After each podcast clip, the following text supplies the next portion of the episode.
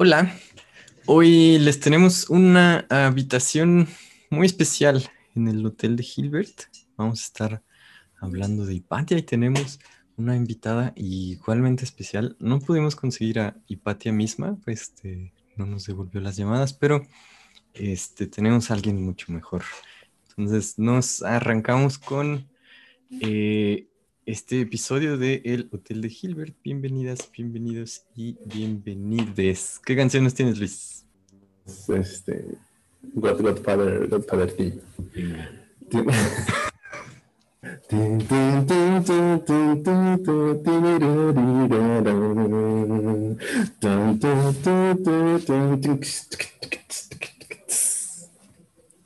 ¿Qué tal? Bienvenidos.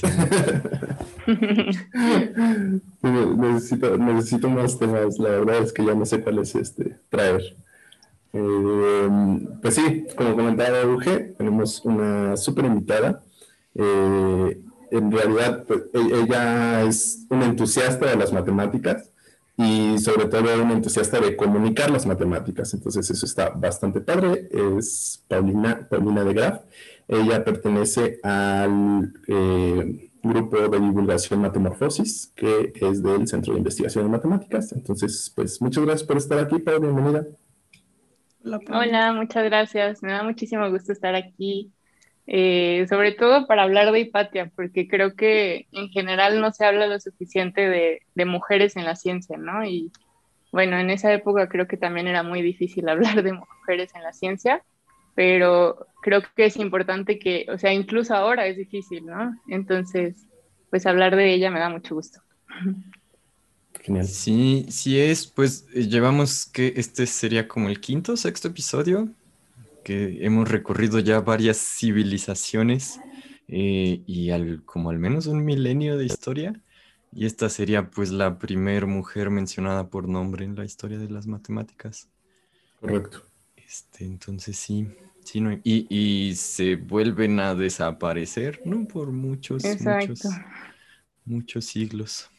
Sí, justamente, Y, perdón, iba a decir que, que, específicamente este, en las matemáticas, ¿no? Se me hace como una cosa bastante peculiar, o sea, no sé si, si es curioso, este, y realmente no sé qué achacarlo, pues, más allá de, pues, que así fuimos como sociedad, así hemos sido siempre como sociedad.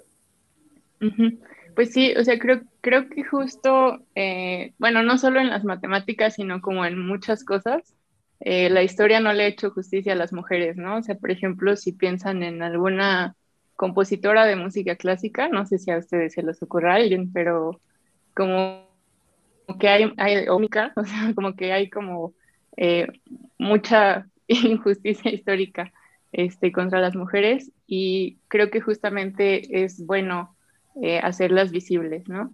Y creo que tiene que ver mucho, bueno, Hipatia lo que hizo tiene que ver con, pues, el contexto en el que nació, ¿no? Eh, no sé, bueno, podemos empezar a hablar como de su contexto geográfico, digamos, ¿no? O sea, eh, como saben, pues es Hipatia de Alejandría, porque pues era de, de Alejandría, y creo que justamente Alejandro Magno conquistó mucho de Grecia, de Persia, de Egipto y pues estableció muchas nuevas ciudades. Eh, no era tan creativo y era medio golatra, entonces a muchas de ellas les puso Alejandría.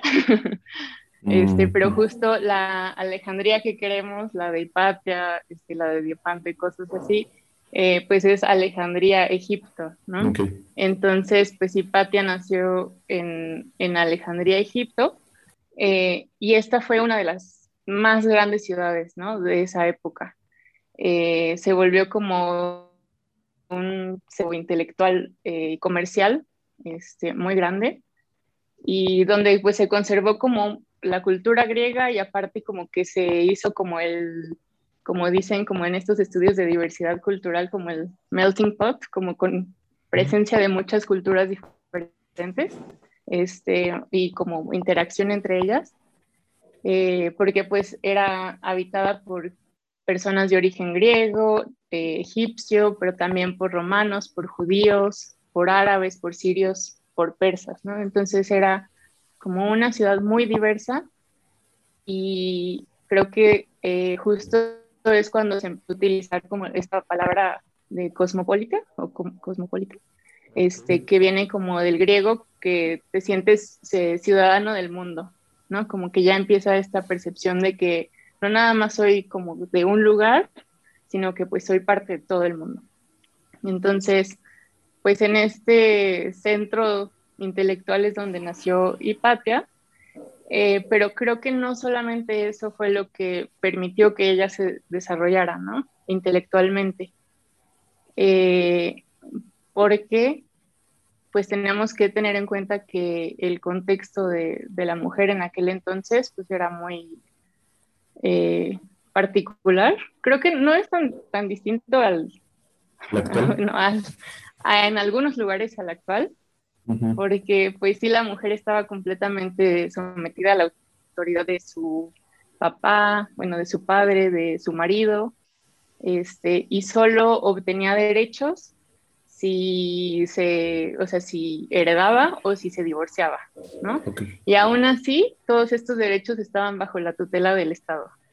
Entonces, que sí hay, hay muchas cosas así que son mucho más recientes de lo que luego queremos aceptar, ¿no? Como que mujeres no podían tener cuentas de banco a su nombre hasta no tanto tiempo, o que pues necesitan, pues todavía hoy en día, ¿no? Como que mujeres que quieren realizarse ciertas operaciones eh, eh, que involucran eh, sus derechos reproductivos, luego siempre es como, ¿y qué dice tu esposo? Necesitas autorización. Entonces no es, o sea, no es cosas así de, ay, pues hace 10.000 años y lo que sea. Exacto.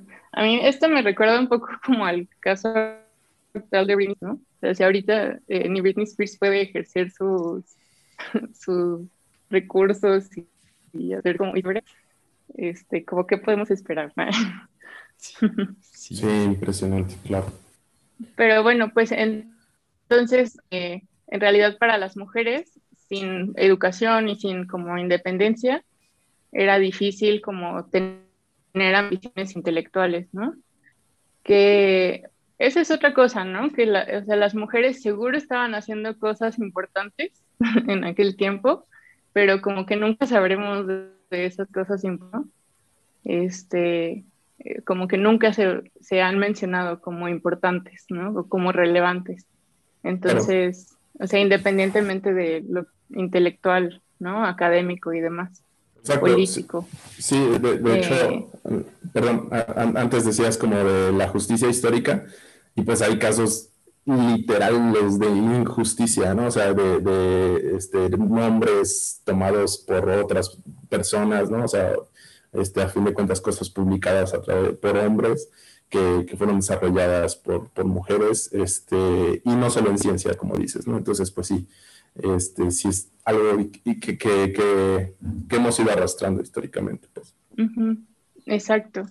Y pues entonces, bueno, pues, eh, o sea, este es un caso particular, el de Hipatia, porque entonces es una mujer que sí pudo desarrollar como estas ambiciones intelectuales que tenía, como estas metas, eh, y pues creo que aún así, aunque ella sí se pudo desarrollar, no hay como nada, casi nada de registro de su obra. De hecho, de su obra no se conserva absolutamente nada.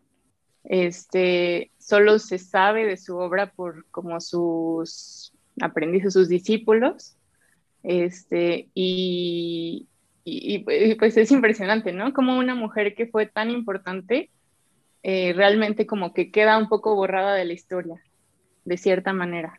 ¿no? O sea, porque a pesar de que sí tenemos información sobre ella, como que toda eh, la narrativa sobre Hipatia es como, como mítica, ¿no? Como, como un mito. Este, este creo que eh, leí que también eh, algunos de los de las obras de Teón, de su padre, que me estoy ah, que, que, son comentarios, me parece de lo que leí que también decía que o su hija le asistió o corrigió o como que, pero lo mismo como de no son obras como al nombre de Hipatia, que eh, de, los comentarios suyos o de su padre, y que no se sabe como qué parte habría sido estrictamente la colaboración suya, ¿no? eh, que sí, que justamente eh, Hipatia en, algunas, en algunos aspectos intelectuales o académicos sí se cree que llegó a superar a su padre, ¿no? A Teón. Y de algunos comentarios sí hay como registro en alguna carta por ahí, o sea, hay como un pequeño registro de que participó en, por ejemplo, en los, en los elementos de Euclides, pero nunca fue así como tan obvia su participación, o de hecho no fue nada obvia. Eh, y pues sí, eh, bueno, ahora que, que Uge adelantó un poco sobre el padre de Hipatia, esto como que justo nos regresa a este contexto de eh, Alejandría, ¿no? que fue donde nació justamente Hipatia, y que justo cuando murió Alejandro Magno, eh, todo el imperio se dividió y Ptolomeo I heredó Egipto. Bueno, Ptolomeo era un general de Alejandro Magno y entonces convirtió a Alejandría en la capital de Egipto. Y él mismo fundó el Museo de Alejandría, que eh, pues este museo no era como, como a los museos que vamos actualmente donde vas, como que es una galería, ¿no? Eh, algunos son interactivos de sí, sino que pues más bien el museo era una institución, era como un centro del saber dedicado a investigación, a enseñanza, eh, pues de todas las disciplinas, ¿no? O sea, de filosofía, de matemáticas, de astronomía, este, en general, ¿no? De las ciencias. O sea, e-, era, era una universidad, pues. era como una universidad. De hecho, ahí hay como una discusión de si realmente eh, Teón, el papá de Hipatia, si sí pertenecía a este museo o si más bien él había fundado como su propia escuela que también llamó el museo, ¿no? Este, como que ahí todavía no se ponen muy de acuerdo, pero pues en teoría este museo, o bueno, más bien este museo, eh, pues, o sea, fue muy, muy reconocido y muy importante, eh, porque ahí trabajaron pues personas como Euclides, este, Arquímedes, Apolonio, Eratóstenes, eh, Eratóstenes, Diofanto, Papus. Este, entonces, entonces, perdón, perdón, entonces en términos de épocas, pareciera que sí tiene fundación antes de Cristo todavía, o, Ah, ok, ok. Sí, o sea, está, ahorita esto del museo, o sea, estamos hablando de que su fundación fue como seis o siete siglos antes de que naciera Hipatia. Ah, muy bien, ok. ¿Y este es lo que llamamos la biblioteca de Alejandría? Ah, eso es otra cosa interesante, porque justamente eh, la biblioteca de Alejandría pertenecía a este museo, como a ah. esta institución. Ok. Entonces, de hecho, tenía como dos partes, como que tenía una biblioteca interna y una, eh, me parece que le llamaban como externa, que era como más, eh, pues justo para las clases y para consultar, pero también estar como conectado con la naturaleza. Quizás más para el pueblo, pero a la vez ya estás en el instituto, ¿no? y, y, pues, o sea, ya cuando nació okay. ya en realidad no se puede hablar de la biblioteca de Alejandría, como que justo eh, ya estaba completamente destruida cuando Hipatia eh, nació, y más bien había como una versión más chiquita o como una extensión de esta biblioteca que le llamaban el Serapeo, me parece, o Serapeum. Eh, y entonces más bien como que Hipatia nunca tuvo acceso a esta biblioteca este, enorme que todos conocemos, ¿no? Sino que ya tenía más bien acceso a esta extensión chiquita. De acuerdo. Y entonces, pues eh, justamente Teón, que era el papá de Hipatia, como ya hemos mencionado, se supone, o eso es lo que les digo, que hay como una discusión, que era profesor del museo, porque había muchos profesores en el museo, pero eh, ya en la época en la que nace Hipatia, como que ya se estaba perdiendo un poco eh, la afluencia de profesores, ¿no? Ya casi Teón se supone que era de los últimos profesores que quedaban en ese entonces y pues justamente tiene una hija que creen que pues fue su única hija, este, que fue Hipatia y pues que justamente nació como en un contexto conflictivo, ¿no? o sea, realmente eh, no solo por como ser mujer, sino que el contexto político y social eh, era como muy, difícil. Okay. Y entonces, en realidad, eh, Teón como que fue muy liberal con la educación de su hija, porque no permitió que ella pasara por todo esto de, o sea, bueno, sí era, o sea, ella sí estaba, dependía de él, ¿no? Y dependía de su autoridad y demás, pero realmente le dio muchísima libertad para que ella aprendiera, ¿no? Él lo que quería es que ella fuera como eh, una mujer muy educada, ¿no? Muy formada. Ok. Eh, Entonces, todo el tiempo la impulsó. De acuerdo. Entonces, sí, porque, o sea, te, me surgía la duda. A fin de cuentas, él era un académico. Y entonces, a, través de él, pues entiendo que también ella empieza a formarse. Entonces, eh, obviamente hay como matemáticos locos que, que, quizás nunca tuvieron hijos y o pareja, este, pero, pero seguro hay muchos académicos que sí tenían hijos e hijas, eh, pero me imagino que en general no, sus hijas no, no, no era como, ah, bueno, vas a seguir esta senda porque, pues no, no, porque es mujer. Entonces ella, más bien, en, general una mujer recibía un, rezago o una discriminación ahí intrínseca, me imagino, ¿no? Exacto. que, también tiene que haber venido como de que Hipatia no solo mostrara interés, me imagino, desde muy chiquita, sino pues de verdad habilidad este, bastante que impresionara a su padre. Ah, claro, claro, también. Este, hay un, en, la fuente principal que seguí, eh, Pau, no sé si lo vas a mencionar porque parece que hay, me imagino que sí, hay como dudas sobre la fecha, no se sabe, ¿no? La fecha, ah, el año de nacimiento, em, porque lo, nos platicaste antes de, de, de, ya de empezar a grabar. Esta, estoy siguiendo virtual.uptc, que lo, que lo he visto para otras eh, cosas. Siento que es una universidad en Colombia, porque es .co. Eh, entonces estamos alrededor de los 350, podría ser, ya de nuestra era. Entonces eh, decías, de verdad, este, ya Alejandría era una ciudad muy cosmopolita, ya hay cristianos, ya hay una expansión cristiana que, que, que ahí van a estar. Pero esta fuente decía que la segunda teoría es que, o sea, que hay quienes no están de acuerdo con, con 350, 355, porque esto le habría dado algo así como más de 40 años en la, en la fecha de su muerte y que no la hubieran llamado una mujer bella si hubiera tenido más de 40 años. Y ese es, según entiendo, el argumento para poner su fecha de nacimiento más por los 370. Sí, exacto. Sí o sea, sí se estima como en 370 y es chistosa esa eh, segunda opción que me dices, porque más bien la que le había contado a Luis era que como que decían que, o sea, que ella no había podido nacer en el 355, o que, ah, no, que no había podido nacer en el 370 porque uno de sus discípulos eh, escribió una carta así de hoy, mi admirada maestra, la mejor maestra de este mundo, eh, pero que en ese momento él tenía como 20 años, ¿no? O sea, como que cuando les enseñaba. Entonces, como que dicen, eh, o sea, como ponle como en el 390, ¿no? Escribió esta carta.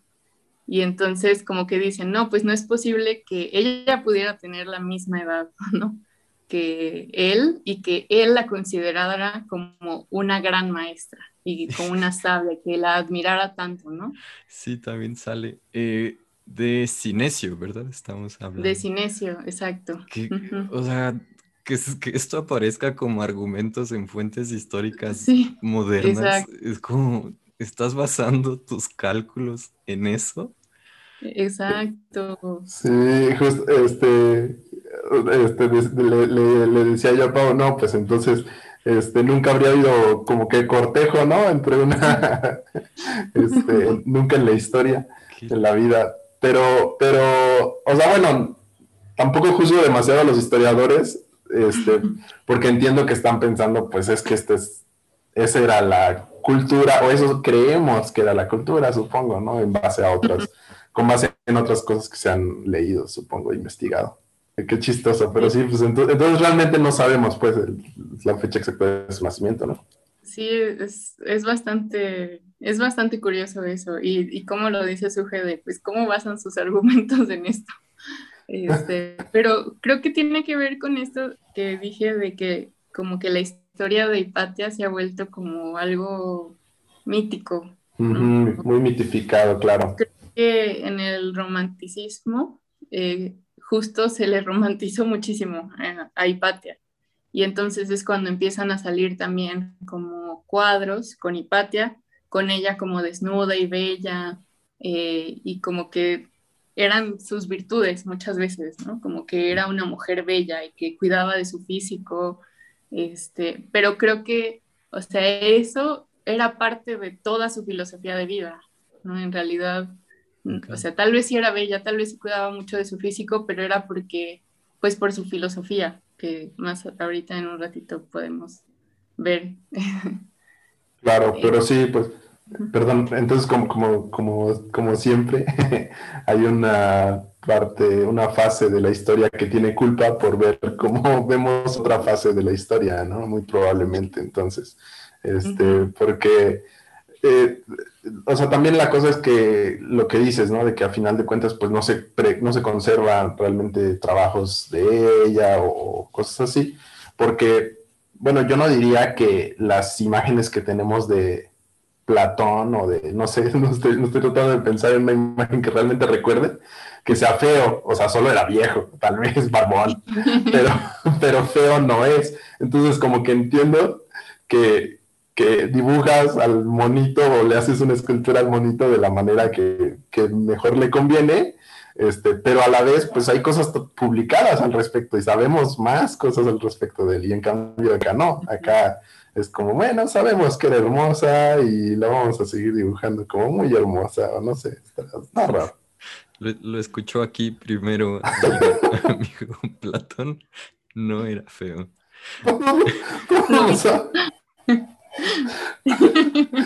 así va a comenzar la, biografía que yo escriba de él, así va a comenzar.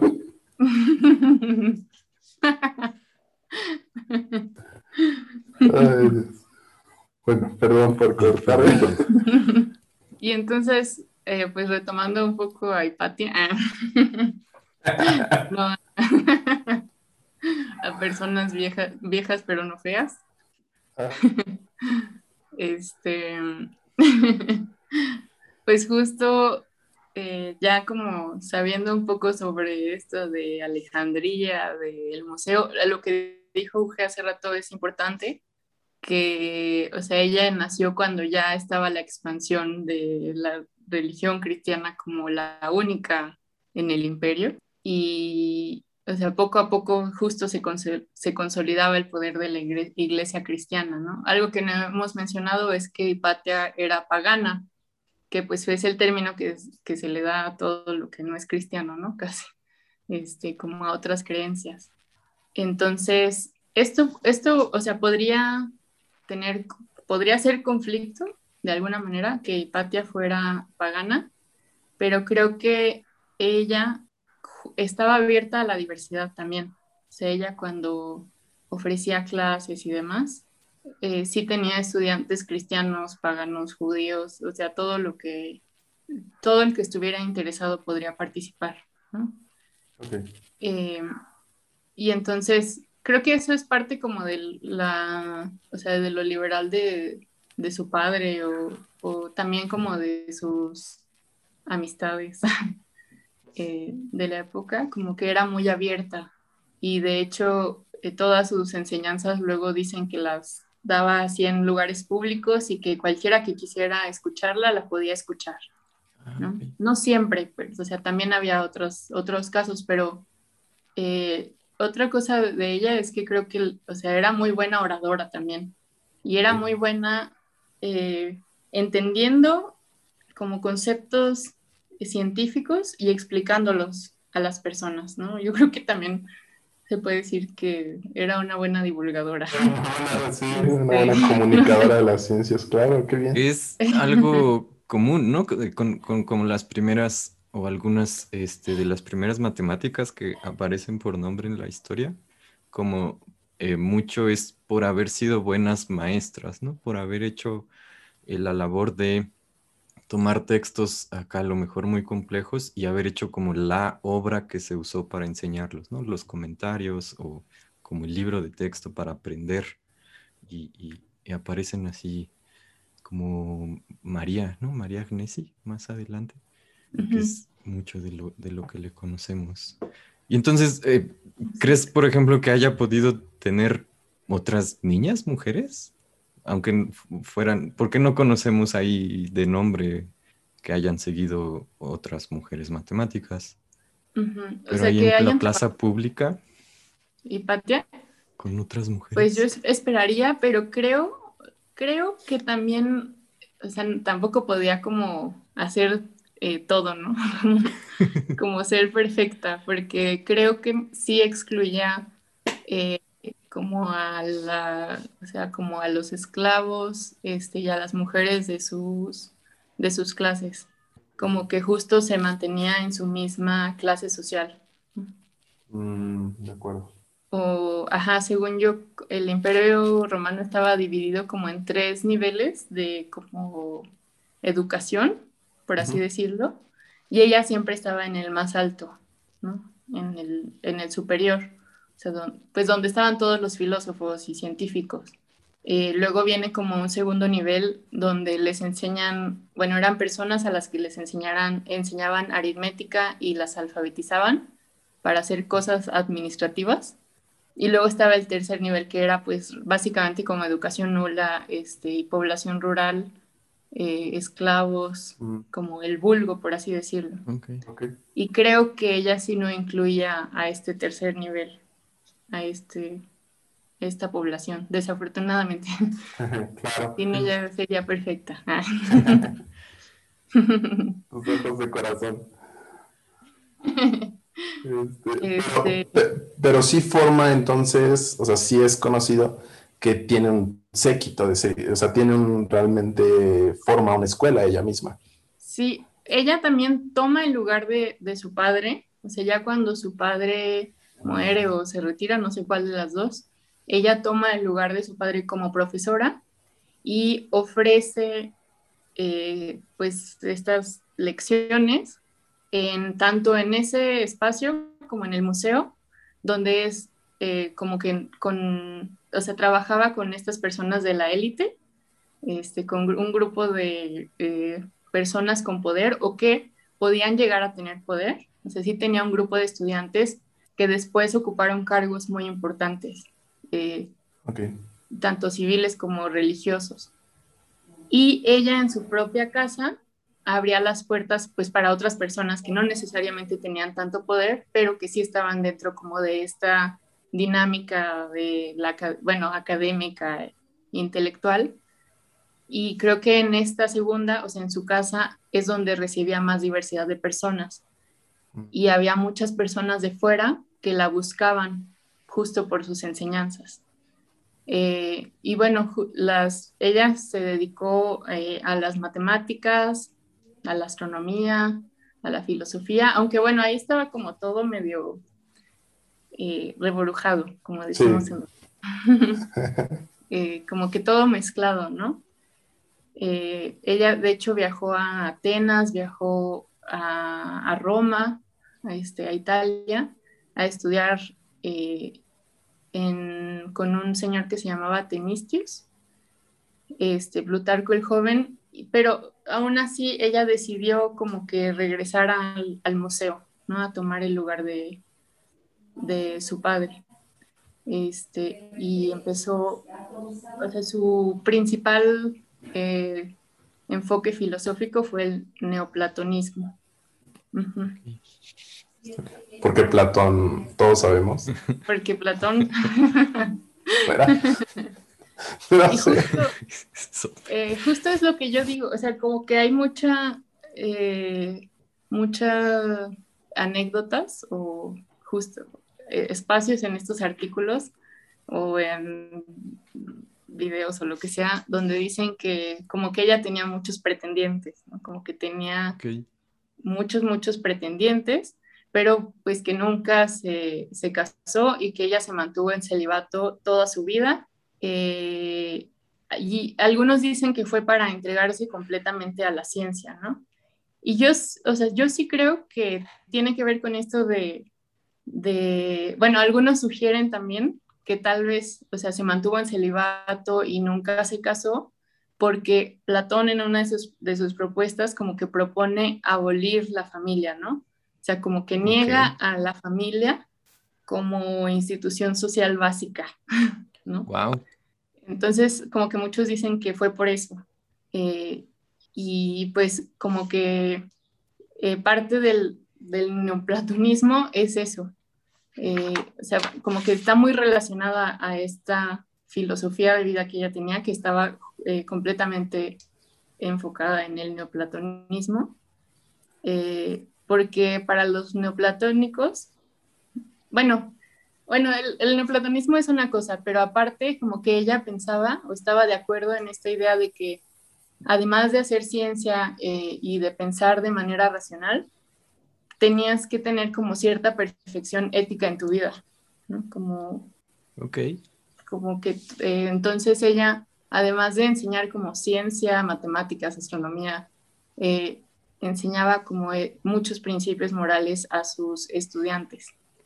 Y a mí me recuerda mucho, o sea, creo que tiene que ver con, en sí con Platón también, pero también como con el hinduismo un poco, porque ella hablaba como que hay que dominar, o sea, tienes que dominar tus sentidos, este, y tienes que como liberar tus emociones y los afectos y como que, eh, como ser indiferente a la realidad, ¿no? a la realidad que es temporal y todo es temporal y todo es como mundano y temporal y como que tienes que desapegarte de, de ello, ¿no?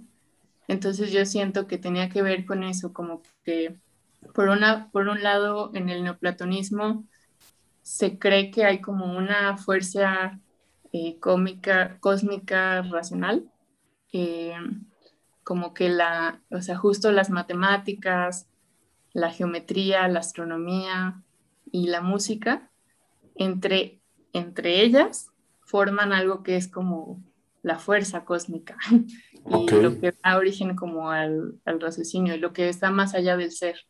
Entonces, como que esto les ayudaba a decir que los números son como el lenguaje eh, sagrado del universo. Universal, ajá. Ajá. Ok. Entonces, como que ella combinaba estas ideas neoplatónicas con esta perfección ética.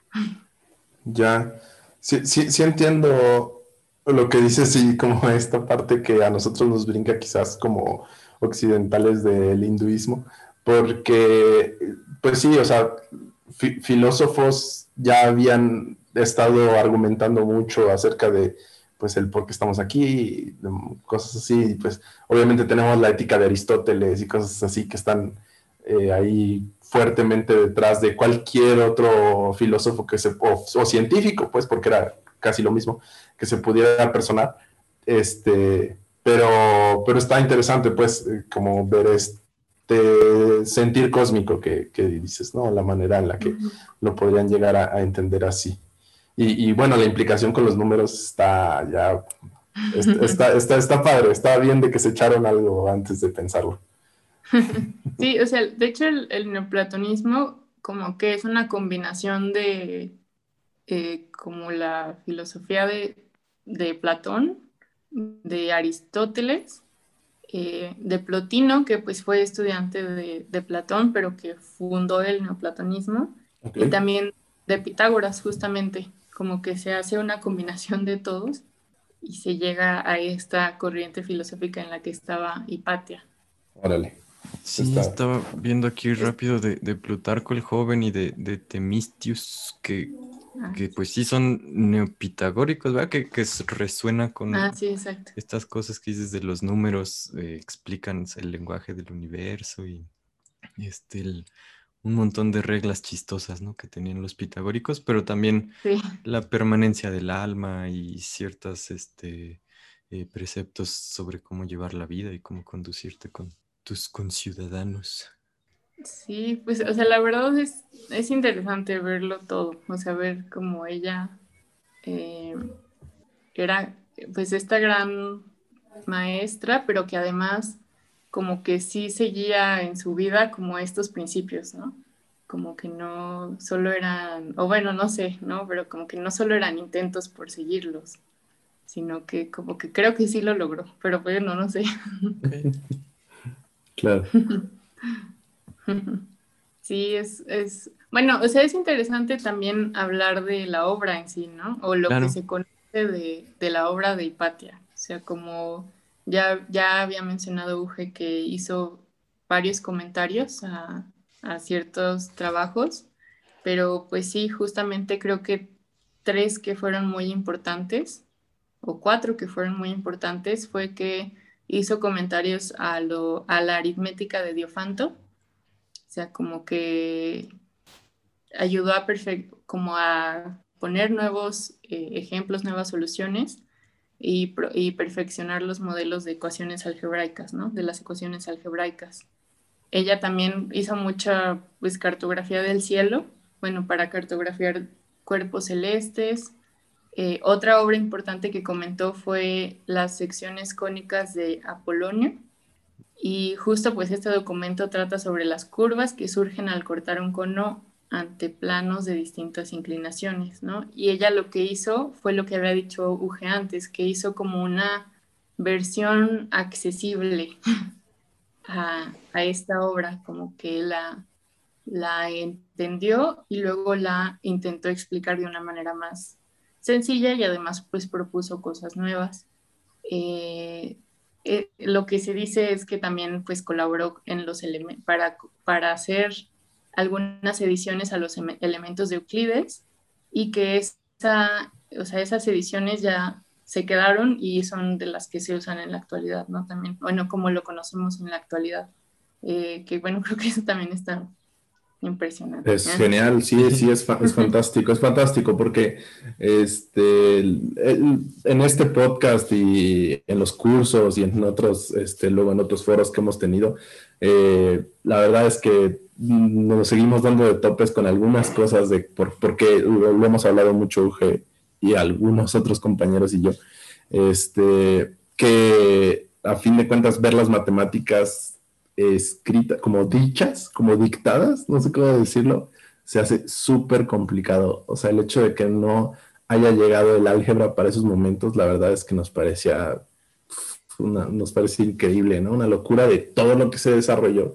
Este, a pesar de que eso está, este, como que está esa falta de álgebra. Y entonces, pues sí, si llegó una traductora, o sea, alguien que podía este, reinterpretar algunos de los resultados, pues definitivamente sí, no, no es difícil de creer que, que son de las cosas que nosotros podemos llegar a comprender ahora. Exacto, creo que sí es, es, es muy importante lo que dices. Y, y también era, era una persona, bueno, como que, como tú dices, como traducía los, los conceptos a, a, cosas más sencillas. Y, o sea, a mí me encantaría que pudiéramos, o sea, como hablar más profundamente de, en sí de su trabajo, ¿no? Pero más bien es como anecdótico también. Es anecdótico, pero sí, sí, es, sí es padre reconocer el valor que hay este, en alguien que puede acercar estas cosas, ¿no? O sea, que no tiene que llegar, eh, porque, porque hay descubrimientos que tomaron pues siglos, ¿no? En volver a retomarse por culpa de que quien los escribió originalmente los escribió en una esfera completamente elitista, completamente cerrada, este, y digo, no, culpa no lo digo como algo malo, simplemente algo como que ocurrió, ¿no? Pero, o sea, sí, sí habría estado bastante suave alguien que llegara y aterrizara muchas de las cosas que se trabajaron. Quizás ahorita ya tendríamos carros voladores. y estatuas de, de, de hombres guapos. Estatuas de Platón, claro, estatuas de Platón. Todas las glorietas. Sí, sí, en serio no era feo, ¿no? no es por eso Platón. Bueno, Platón era como por espaldón, pero estaba de más guapo, o sea. es parte de su leyenda. no, sé, no sé, pero ahora creo que voy a poner este segundo, este argumento como Como fuente, te voy a citar. Lo vamos a integrar a las eh, eh, fuentes históricas. De... Solo se le hizo caso a Platón porque era guapo. Eso, te iba a decir, justo estábamos hablando antes del podcast de que qué chafa que todas las fuentes dicen como que Hipatia era hermosa y que ese es, pareciera que era una gran, una gran cualidad de ella y como su, única gran cualidad quizás en algunos textos. Este, y ahora estamos volteándolo, ¿no? Es la venganza de... Perdón, perdón. Platón era un guapote. y ya. No sé qué otra contribución hizo, pero. O sea, si, no estuviera guapo, ¿quién más le hubiera creído esto de una caverna y una sombra? No. Estoy de acuerdo.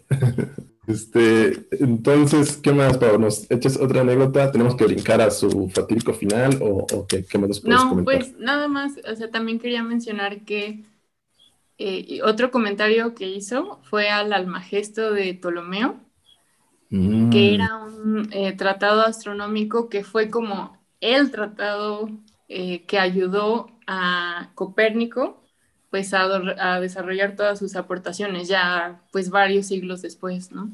Claro. Este, y que justo creo que también se relaciona con, con, esto de, o sea, de las órbitas de los planetas, de, o sea, con, las curvas, o sea, las cónicas y demás.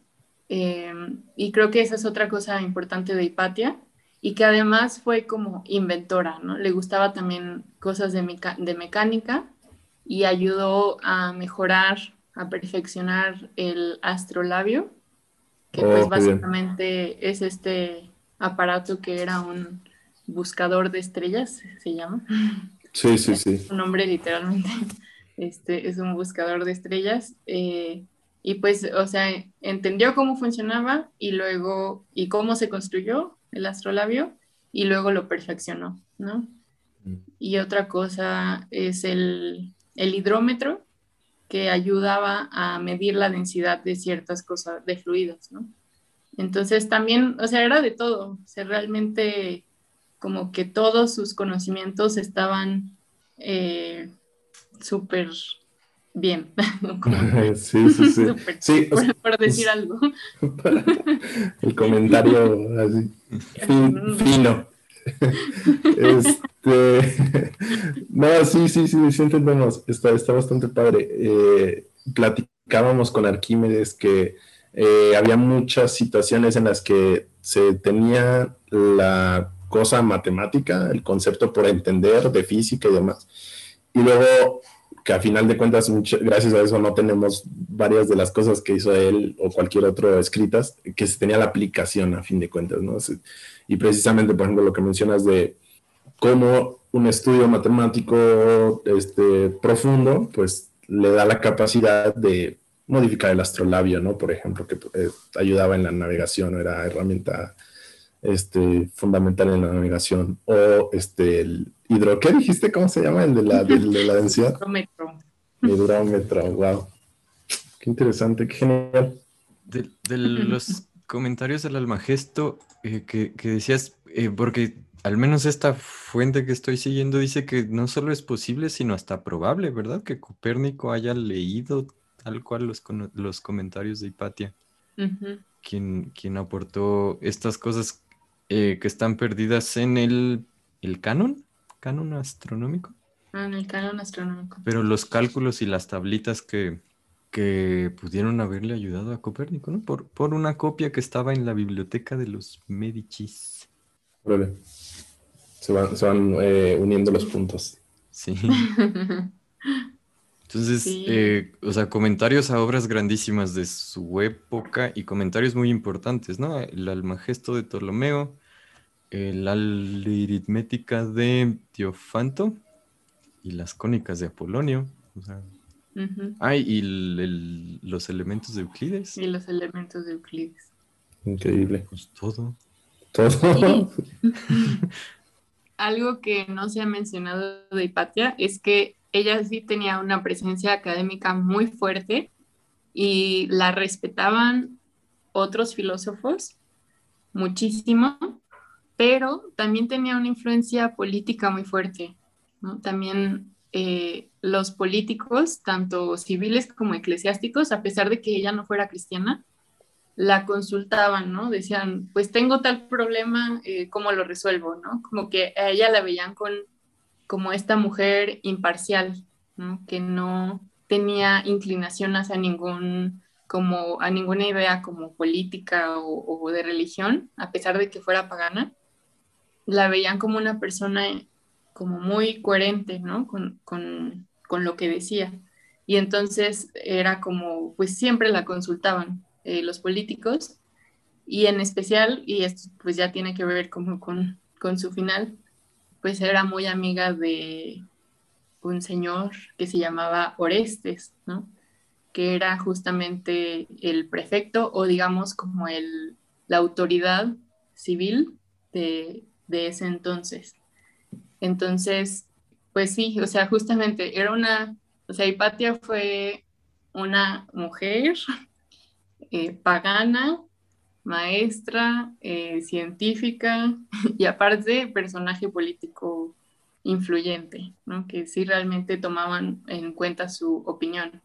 Entonces, o sea, tomando como eso era como súper peligrosa su situación eh, dentro de, de, ese contexto, ¿no? No solo, o sea, no solo por ser mujer, sino por todo lo demás también. Claro, todo claro.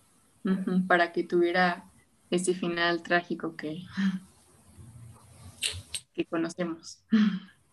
Así es. Eh, metida también en esta em, disputa, ¿no? Entre eh, Orestes, que mencionas, que era eh, como el gobernador romano, y Cirilo, el patriarca de Alejandría, que incluye también pleito subterráneo de pues cristianismo contra las, las cosas más grecorromanas todavía. Y sí, entonces estamos hablando de que esto sí se conoce marzo del el 415. Exacto. En, eh, en, 412 más o menos eh, muere Teófilo, que era, me parece que era el tío o padre, no me acuerdo, este, de Cirilo justamente. O sea, Teófilo era el obispo y cuando él muere, o sea, como que Hipatia tenía buena relación con Teófilo, pero cuando Teófilo muere, entonces mm, llega Cirilo al poder y empieza como toda esta hostilidad y toda la intolerancia horrible hacia cualquier disidente de la religión cristiana. Entonces, eh, Cirilo empieza a expulsar a muchas personas, ¿no? Empieza a expulsar primero a judíos, luego, o sea, a, todos los que eh, no estuvieran de acuerdo con la religión cristiana, y pues también tenía el apoyo del pueblo, ¿no? Como de, de los esclavos o de las personas que no eran como ciudadanas, como que no eran tomadas en cuenta, pues se aprovechó de eso y a ellas las, las convirtió al cristianismo y pues se hizo de un poder muy fuerte. Y entonces, pues ya Cirilo era completamente ortodoxo y ya no quería nada de, ni paganismo este, en, su, en su poder. Este, y justo lo que tú dices, que estuvo este, este conflicto entre Cirilo y Orestes, que era este amigo de, de Hipatia, que era el prefecto, y Orestes, pues lo que quería era, a pesar de que Orestes era cristiano, él quería conservar como el orden antiguo y quería como ser más tolerante, ¿no? Eh, ante la diversidad eh, y tener una mayor apertura hacia pues las religiones y razas y demás. Pero pues Cirilo quería todo lo contrario, completamente lo contrario. Entonces, pues de cierta manera se sabe que Hipatia era como consejera de Orestes, ¿no? Como que Orestes acudía muchísimo a Hipatia para pedirle consejo y pues sí, o sea, a partir, o sea, es, es toda una, una, combinación lo de Hipatia, porque muchos dicen que solo eh, murió porque no se quiso convertir al cristianismo, pero en realidad fue como un conflicto político, o sea, ella, ella estuvo en medio de, un conflicto político horrible, ¿no? Que se la llevó entre las patas, o sea, de verdad. Claro, claro, perdón, este, siendo el personaje que dices que era, ¿no? Lo, reconocida a fin de cuentas, lo buscada. Este, en un momento, bueno, el, derecho romano tiene, surgió dos siglos antes de eso, pero a, fin de cuentas, este, pues tiene esa escuela en la que comienza, digo, toda nuestra justicia actual supuestamente está basada en el derecho romano. Entonces, este, pues comienza con esa escuela pues de ser justos y de ser eh, bla, bla, bla. Este, y, y pues sí, sí es, es triste, supongo, pues ver que ella al haber sido una figura pues siguiendo precisamente la filosofía que ya mencionábamos al inicio, o al que mencionabas, perdón, al inicio, este, pues es lo que la mete en problemas a fin de cuentas. Y si sienten que estamos como mencionando muy eufemísticamente eh, pues sobre la muerte de, de, Hipatia, es que sí es un evento bastante violento, al menos según las fuentes que hay, como para no, no mencionarlo, no, y las fuentes son bastante explícitas con lo que hicieron. Sí, siempre son súper Súper. sí, nota roja y este, el alarma, ¿no? O sea. Exacto. Entonces. Exacto. Y, o sea, hay como que hay varias teorías, como que dicen que justo esto, de que pues no se quiso convertir al cristianismo, o que Cirilo estaba celoso de Orestes. Eh, pero otra es que, eh, pues que parece que Cirilo como que no, no saben si dio directamente la orden de, pues, de que se le fueran encima a Hipatia, pero parece que sí, como que esparció un rumor de que Hipatia practicaba la magia negra, ¿no? O sea, porque como que todo el conocimiento que ella tenía eh, y la facilidad y la influencia y como ser tan importante y ser mujer, este, como que solo se podía lograr a través de la magia negra. Eh, y practicando las artes oscuras. Entonces, pues básicamente que era una bruja. Increíble. Entonces, pues sí es lo que dicen, que ya Cirilo fue quien dio la orden para que fuera asesinada. Eh, y también hay textos que dicen que fue como un grupo de personas, como un grupo de cristianos también, y otra que dice que fueron unos eh, monjes que, se llama, que les llamaban parabolanos. Ok. nombre peculiar. Este, y, y pues bueno, no sé si se sabe quiénes son, creo que, creo que en general no, no se sabe, pero pues sí, es una muerte muy injusta, porque además creo que después de eso no es que siguieran como asesinando filósofos y eh, y cosas así, sino que ella fue como que la, la única o última eh, persona asesinada en esas condiciones, o sea, bueno, como que estuviera en este ámbito intelectual. y no sé si objetivo. amenaza o, mm. o simplemente pues querían deshacerse de ella completamente. Claro. Porque después de eso la escuela de Alejandría o el museo pues siguió activo, al menos hasta el siglo VII. Ah, eh, porque al menos como matemáticamente ya después de ella entramos en una enorme pausa de, siglos y siglos, ¿no? Sí, o sea, ya muchos con, la muerte de Hipatia, bueno, el asesinato de Hipatia, ya marcan como este inicio de, del oscurantismo, ¿no? Y fue hasta creo que como mil años después que hubo ciencia de nuevo, como ciencia de verdad de nuevo. Claro. Sí, porque para, para volver a hablar de matemáticas, ¿qué es como hasta, ¿cómo se llama? ¿Tartaglia? Este, ¿me estoy inventando nombres? No. El de la ecuación cúbica, ¿sí es? ¿Y con quién se peleó? Ah, sí, sí, sí. Este, ay Dios. Se me olvidó, pero estás hablando del siglo XVII. Está bien padre pensar en eso. Este, nos vemos en la plaza, vamos a ver quién resuelve más ecuaciones cúbicas. Este, y, sí, efectivamente se vive ese periodo de oscurantismo. Mm, Cardano. Cardano. Que, ah, es 1500. O sea, estamos hablando de mil años. 1100 años sin realmente grandes nuevos aportes a las matemáticas. Increíble. Wow. Ya ves, te digo que por eso no tenemos coches voladores. bueno, pues, o sea, a fin de cuentas, eh, o sea, los aportes que haces fueron bastantes. Este, muy destacable esto, creo que, que, que sea como una labor divulgativa también, ¿no? Un contacto entre eh, la comunidad científica y, y, el vulgo, ¿no? La prole. Sí, eso, eso fue algo que me gustó mucho darme cuenta cuando leía sobre Hipatia, como que realmente sí la hacía de, de divulgadora. Me la imagino ahora dando un taller. sí. claro. Muy bien. ¿A, qué, ¿A, qué, comunidad llevaría Hipatia? ¿A qué comunidad de Guanajuato? Un matemorfismo. claro. Yes, pueden... ¿Qué son las cónicas? pueden visitar los matemorfismos en YouTube.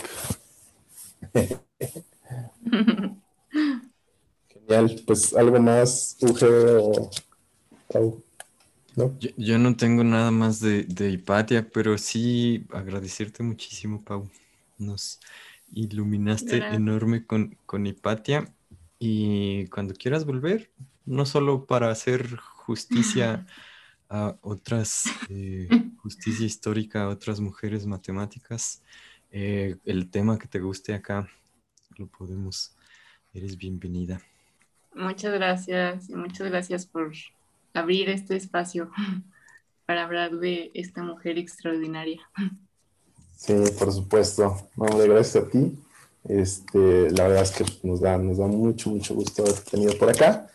Este, no creo que tanto como que comiences un ciclo, pero sí vamos a tener algunos invitados más. Entonces, esperemos que, que eso también esté lindo. Y pues sí, muchas, muchas gracias por estar por acá. Gracias. Gracias, entonces... Karma. eh, entonces, ¿qué Luis? ¿Vas a... ¿Tienes preparado un rap? No, sí, sí, te voy a echar un freestyle. ¿Qué tal? ¿Nos despedimos? Sí.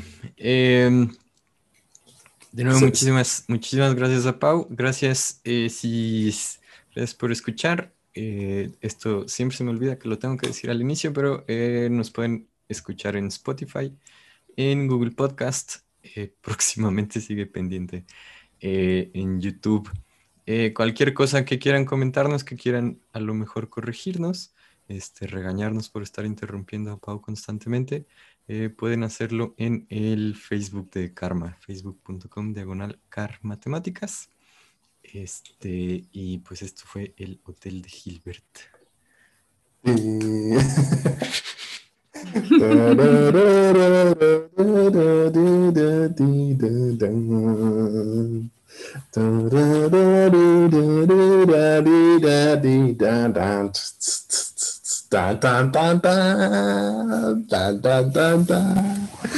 Vámonos pues. El Hotel de Gilbert.